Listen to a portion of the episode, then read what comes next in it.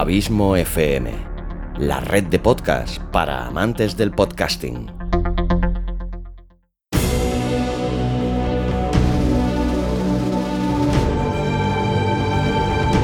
Una producción de Abismo FM y Lorincisus, creada para todos aquellos que quieren disfrutar de su tiempo libre escuchando grandes historias.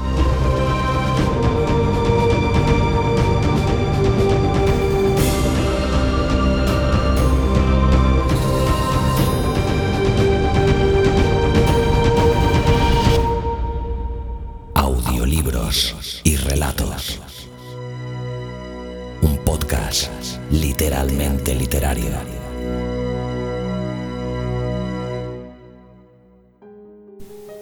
Hola amigos, bienvenidos a Audiolibros y Relatos, un podcast diferente, un podcast literalmente literario. Soy Luis Carballés y os invito a permanecer conmigo los próximos minutos donde podréis disfrutar de un relato de un gran escritor, hoy de origen español. Hablamos de Vicente Blasco Ibáñez, un valenciano que pese a todos sus viajes al extranjero, jamás olvidó sus raíces valencianas y españolas. Dicen que cuando uno viaja, al relacionarse con otras culturas, se abre la mente. En el caso de Vicente, no dudo que también sucediera, pero creo que nuestro querido Vicente Blasco ya de por sí era una mente inquieta, pues con 16 años fundó un periódico. Su implicación en la vida política de Valencia ocurre yendo a reuniones del Partido Republicano Federal. Vicente Blasco Ibáñez se da cuenta de dos cosas importantes. La primera, que tan fuerte es su pluma como su capacidad de oratoria y convicción, y por otra parte, la necesidad moral de cambiar la situación de analfabetismo y de creencias anquilosadas y enemigas de todo progreso que sufría su tierra, su amada Valencia. Lo cual, amigos míos, nos lleva al relato que he elegido para hoy, Primavera Triste. Os dejo con él. Hasta el próximo programa.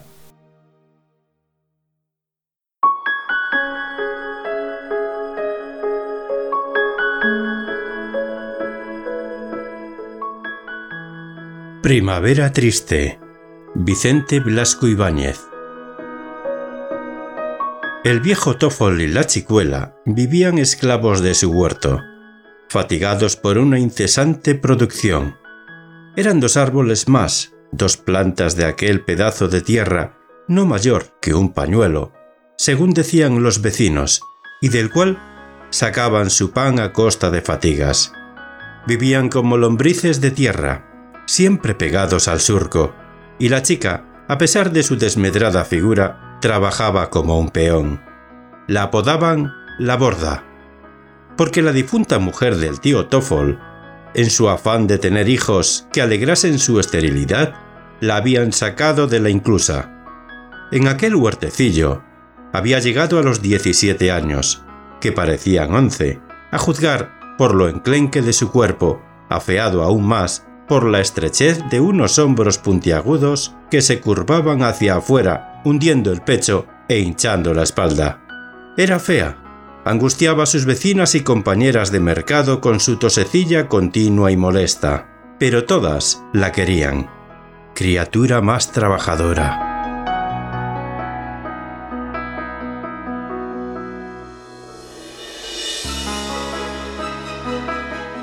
Horas antes de amanecer, ya temblaba de frío en el huerto, cogiendo fresas o cortando flores. Era la primera que entraba en Valencia para ocupar su puesto en el mercado.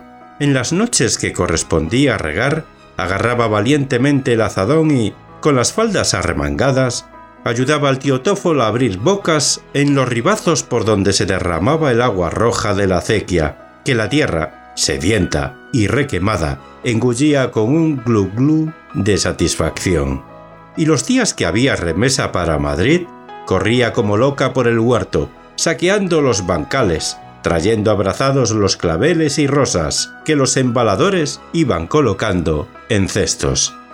Todo se necesitaba para vivir con tan poca tierra. Había que estar siempre sobre ella, tratándola como bestia reacia que necesita del látigo para marchar.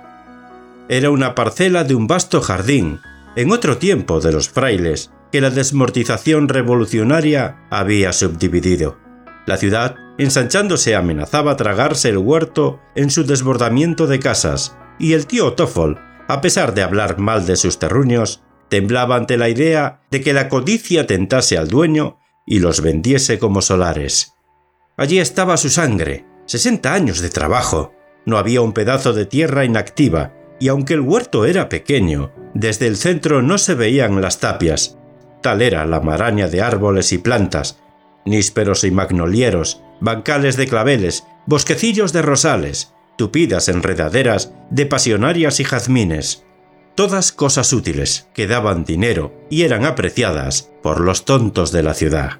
El viejo, insensible a las bellezas de su huerto, solo ansiaba la cantidad. Quería segar las flores en gavillas, como si fuesen hierba, cargar carros enteros de frutas delicadas, y este anhelo de viejo avaro e insaciable martirizaba a la pobre borda, que apenas descansaba un momento, vencida por la tos, oía amenazas o recibía como brutal advertencia un terronazo en los hombros. Las vecinas de los inmediatos huertos protestaban, estaban matando a la chica. Cada vez tosía más, pero el viejo contestaba siempre lo mismo. Había que trabajar mucho, el amo no atendía a razones en San Juan y en Navidad, cuando correspondía entregarle las pagas de arrendamiento. Si la chica tosía era por vicio, pues no le faltaban su libra de pan y su rinconcito en la cazuela de arroz. Algunos días hasta comía golosinas, morcilla de cebolla y sangre, por ejemplo. Los domingos la dejaba divertirse, enviándola a misa como una señora, y aún no hacía un año que le dio tres pesetas para una falda. Además, era su padre, y el tío Toffol como todos los labriegos de raza latina, entendía la paternidad cual los antiguos romanos, con derecho de vida y muerte sobre los hijos, sintiendo cariño en lo más hondo de su voluntad, pero demostrándolo con las cejas fruncidas y alguno que otro palo. La pobre borda no se quejaba. Ella también quería trabajar mucho, para que nunca le quitasen el pedazo de tierra, en cuyos senderos aún creía ver el zagalejo remendado de aquella vieja hortelana a la que llamaba madre cuando sentía la caricia de sus manos callosas. Allí estaba cuanto quería en el mundo, los árboles que la conocieron de pequeña y las flores, que en su pensamiento inocente hacían surgir una vaga idea de maternidad. Eran sus hijas, las únicas muñecas de su infancia, y todas las mañanas experimentaba la misma sorpresa viendo las flores nuevas que surgían de sus capullos, siguiéndolas paso a paso en su crecimiento, desde que, tímidas, apretaban sus pétalos como si quisieran retroceder y ocultarse, hasta que con repentina audacia estallaban como bombas de colores y perfumes. El huerto entonaba para ella una sinfonía interminable, en la cual la armonía de los colores confundíase con el rumor de los árboles y el monótono canturreo de aquella acequia fangosa y poblada de renacuajos que, oculta por el follaje, sonaba como arroyuelo bucólico.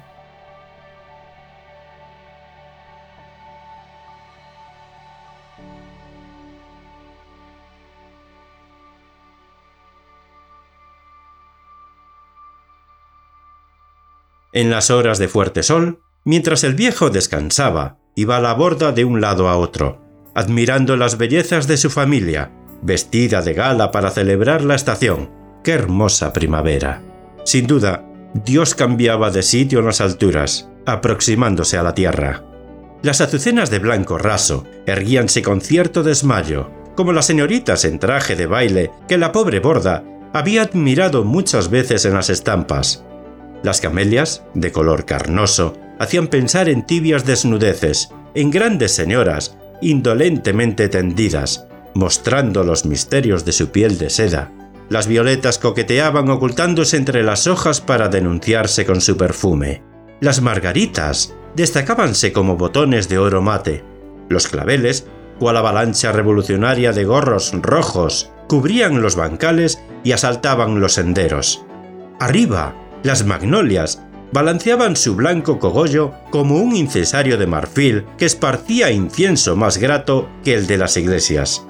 Y los pensamientos maliciosos duendes, sacaban por entre el follaje sus garras de terciopelo morado y, guiñando las caritas barbudas, parecían decir a la chica, Borda, bordeta, nos asamos. Por Dios, un poquito de agua. Lo decían, sí. Oíalo ella, no con los oídos, sino con los ojos. Y aunque los huesos le dolían de cansada, corría a la acequia a llenar la regadera y bautizaba a aquellos pilluelos, que bajo la ducha saludaban agradecidos. Sus manos temblaban muchas veces al cortar el tallo de las flores. Por su gusto, allí se quedarían hasta secarse, pero era preciso ganar dinero, llenando los textos que se enviaban a Madrid. Enviaba las flores viéndolas emprender el viaje. Madrid, ¿cómo sería aquello?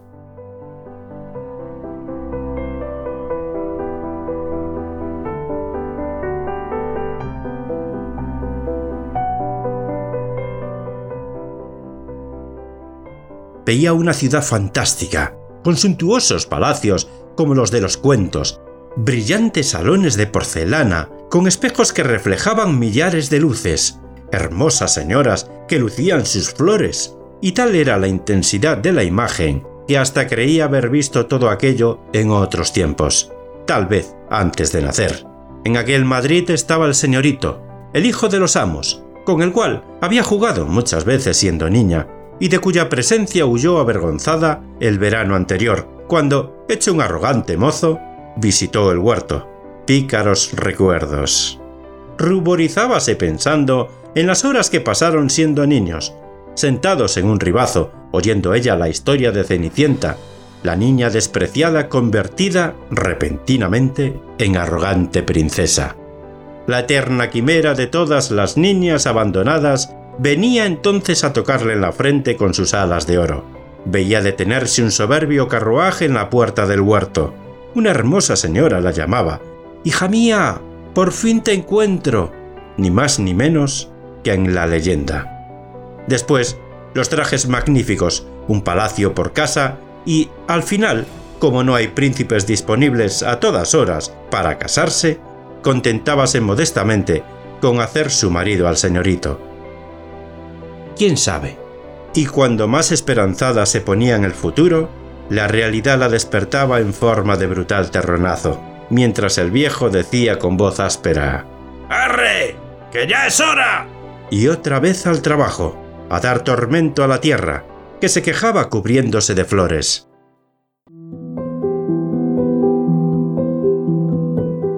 El sol caldeaba el huerto, haciendo estallar las cortezas de los árboles. En las tibias madrugadas sudábase al trabajar como si fuese mediodía, y a pesar de esto, la borda, cada vez más delgada y tosiendo más.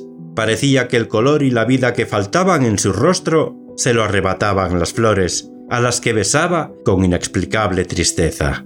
Nadie pensó en llamar al médico. ¿Para qué? Los médicos cuestan dinero, y el tío Toffol no creía en ellos.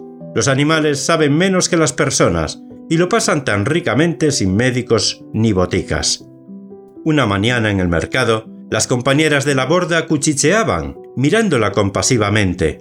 Su fino oído de enfermera lo escuchó todo. Caería cuando cayesen las hojas. Estas palabras fueron su obsesión. Morir.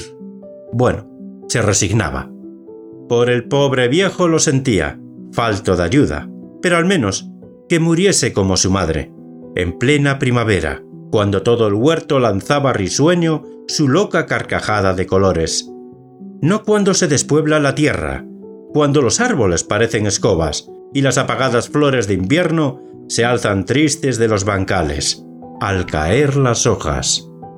Aborrecía los árboles, cuyos ramajes se desnudaban como esqueletos del otoño. Huía de ellos como si su sombra fuese maléfica, y adoraba una palmera que en el siglo anterior plantaron los frailes, esbelto gigante, con la cabeza coronada de un surtidor de ondulantes plumas. Aquellas hojas no caían nunca. Sospechaba que tal vez fuese una tontería, pero su afán por lo maravilloso le hacía sentir esperanzas y, como el que busca la curación al pie de imagen milagrosa, la pobre borda pasaba los ratos de descanso al pie de la palmera, que la protegía con la sombra de sus punzantes ramas. Allí pasó el verano viendo cómo el sol, que no la calentaba, hacía humear la tierra, cual si de sus entrañas fuese a sacar un volcán. Allí la sorprendieron los primeros vientos del otoño, que arrastraban las hojas secas. Cada vez estaba más delgada, más triste, con una finura tal de percepción que oía los sonidos más lejanos. Las mariposas blancas que revoloteaban en torno de su cabeza pegaban las alas en el sudor frío de su frente, como si quisieran tirar de ella, arrastrándola a otros mundos donde las flores nacen espontáneamente, sin llevarse en sus colores y perfumes algo de la vida de quien las cuida.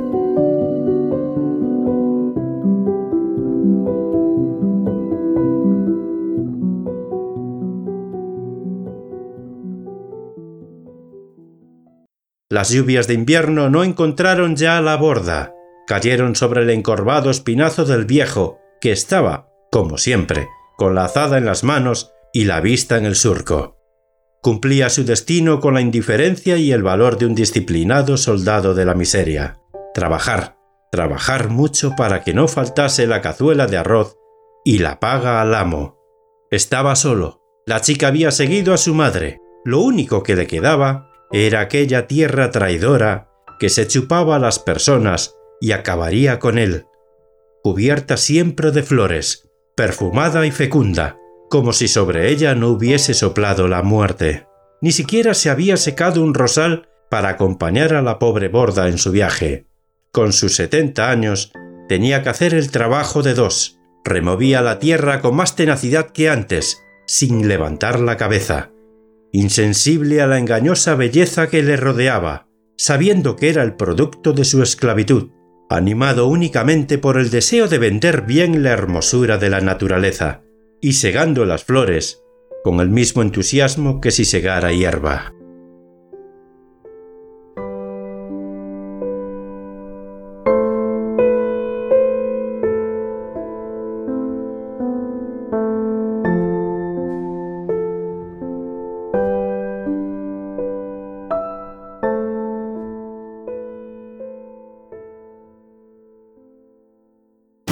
Si te ha gustado el relato, ayúdanos a hacer crecer este proyecto compartiéndolo en tus redes sociales o dejándonos un comentario tanto en el propio podcast como en su correspondiente artículo en la web abismofm.com. Te recomiendo también que te suscribas al podcast sea cual sea la plataforma desde la que nos escuchas. Es totalmente gratuito.